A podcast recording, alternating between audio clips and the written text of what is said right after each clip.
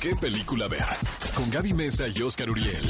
El podcast. Amigos, vamos a comentar lo más sobresaliente acontecido en el séptimo arte en esta semana. Y bueno, todos sabemos el exitazo que fue Rocketman en prácticamente todo el mundo, una película dirigida por Dexter Fletcher y protagonizada por Taron Egerton. Ya se escucha a este actor como un posible candidato Yo espero a la sí. categoría de mejor interpretación masculina del año en la carrera del Oscar. La noticia aquí es que resulta que en Rusia censuran las escenas de sexo gay de. Rocketman y Elton John se enfurece. Por supuesto, digo, al final creo que uno de los grandes atributos de Rocketman es que no se censuraba, ¿no? Era una Pero aparte, autobiografía la verdad, según yo, no se explícita. ve nada. O sea, o- Es o muy rosa. o- sí, es muy, o sea, creo que es muy, ¿no? Que, eh, lo cuidaron bastante bien. Sí, sí es más explícita que Bohemian Rhapsody, ni hablar. Más bien Bohemian pero Rhapsody realmente explícita. creo que estas escenas las tiraron con muy buen gusto. O sea, no creo yo que sean ofensivas. Pero, bueno, el presidente Vladimir Putin, quién sabe qué piense Don de señor, esto. no sabía que Rusia estuviera tan en esa situación, podemos decir homofóbica, Pero ¿verdad? qué Como para tristeza, caray, censurarlo. y no Eh, de sociedad, ¿no? De, de vivir en esas en esas condiciones y en el 2015 incluso el presidente Vladimir Putin dijo que estaría dispuesto a reunirse con el cantante después de las críticas que hizo Elton John. Pero Elton John fue a tocar eh, a Moscú en mayo del 2016, pero esa cita jamás sucedió. Entonces, pues, a lo mejor eso enfureció al presidente. Y por eso, por eso censuraron las escenas de sexo de rock. ¿Qué opinan, cinéfilos? Por cierto, que este mismo director, Dexter Fletcher, y con base a la encuesta que ustedes en su mayoría contestaron que si quieren ver un universo de músicos, pues el director también, también quiere seguirse con, con ese ritmo porque ya pudo dirigir eh, Bohemian Rhapsody, una, una parte, ¿no? Cuando sustituye a Brian Singer. Singer, ahora dirige eh, Rocketman y sus próximos proyectos, o por lo menos lo que tiene en sus intenciones de también dirigir, sería una biografía de Madonna. Y por supuesto, eh, bueno, sabemos todos que Madonna es una señora que todavía sigue produciendo, trabajando, está totalmente activa, por lo cual sería similar, yo creo, a Rocketman, donde no tenemos un personaje que ya pasó a mejor Viene vida, disco ¿no? nuevo Pero de Madonna, ¿no? Un nuevo álbum. Sería Pero- a ver si ella estaría de acuerdo, ¿no? Creo que sería una más cosa, o sea, siento que eh, es una vida menos escandalosa que la de Freddie Mercury, que la de Elton John. ¿Tú crees? Digo, no estoy diciendo que no sea interesante, ¿O será que no se ha revelado más pero yo creo que, por ejemplo, el retrato de la escena musical de los 80, de los 90 y cómo eh, este personaje se ha mantenido vigente hasta hace poco tiempo, porque ya lo último que ha sacado no nos ha gustado Pero mucho posiblemente- desde mi punto de vista, ¿no? Posiblemente Madonna sea de las pocas artistas eh, o cantantes que se hayan mantenido durante tantos años en éxitos musicales, ¿no? Porque hay, hay muchos que tienen un boom, 80s, 90s, pero que desde los 80s hasta No, y hoy. eso se llama visión, porque finalmente se reunía ella con los productores que con los cuales tenía que trabajar para que su música siguiera siendo permanente.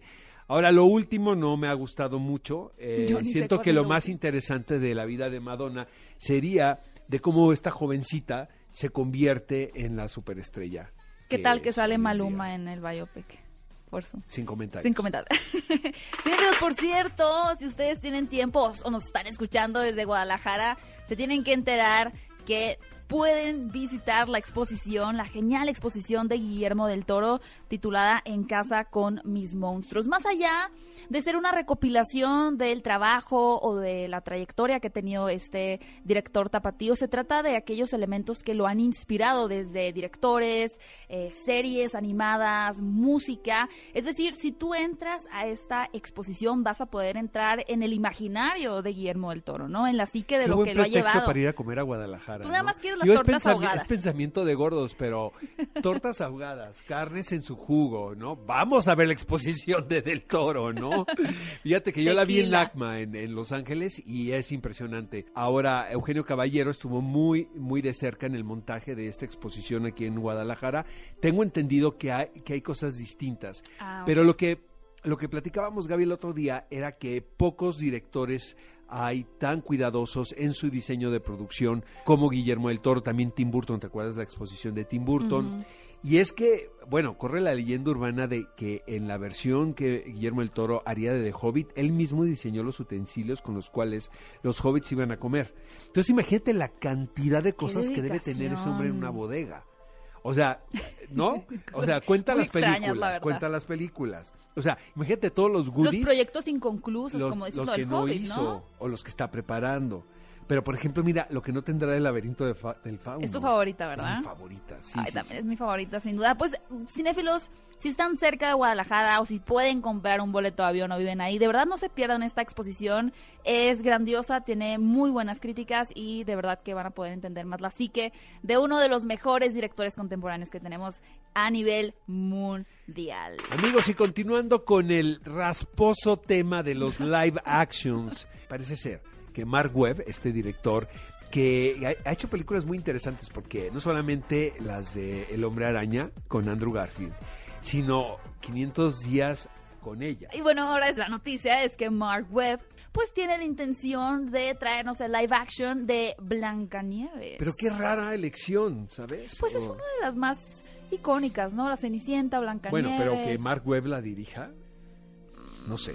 Pues, Lo pongo sobre la mesa. uf, pues sí, será que ustedes cinéfilos nos digan a través de, de redes sociales si les bueno, la historia de interesaría amor sí, eh, sí se cuenta bastante bien en las películas del hombre araña. Y hay que agregar que ya tenemos live action de Blancanieves que están interpretados por Kristen Stewart. Hay dos películas donde pero es la reina pero del no es la también. versión de Disney. Exactamente, pero a mí sí me gustaba mucho esa la versión primera, como más... La, se- la secuela es malísima. A mí la secuela solo me gustaba porque está Jessica Chastain. Es, pero es horrorosa. La verdad, la que vale la pena es la primera. Es verdad. Y bueno, también queremos contarles, Oscar, seguramente tú también te enteraste de eso porque tú sabes todo de festivales de cine, pero la nueva película que está haciendo una sensación que se titula Parasite, pues ya se está perfilando Sí, como una la de las Palma de Oro. favoritas. Seguro la película va a estar en el Festival Internacional de Cine de Morelia porque, bueno, me consta que Daniela Michel dice, yo pueden traer la película que quieran o quitar tal título, pero la Palma de Oro yo la tengo que Siempre está la Palma de. Sí. Oro en el Festival de Cine de Morelia. Y luego, amigos, no tienen que ir a Morelia porque hay la extensión del Festival de Cine de Morelia aquí en la Ciudad de México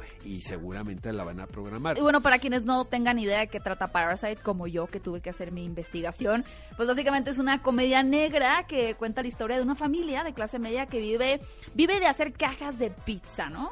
Pero un día deciden infiltrarse como sirvientes dentro de una mansión y lo que al principio parecería ser solo un juego medio extraño, se empieza a convertir en un delirio de suspenso loquísimo. Y yo no puedo esperar ya de verdad a ver esta película. Oigan, antes de terminar con la sección de noticias, empieza el señor Woody Allen a rodar en Europa. ¡Qué felicidad!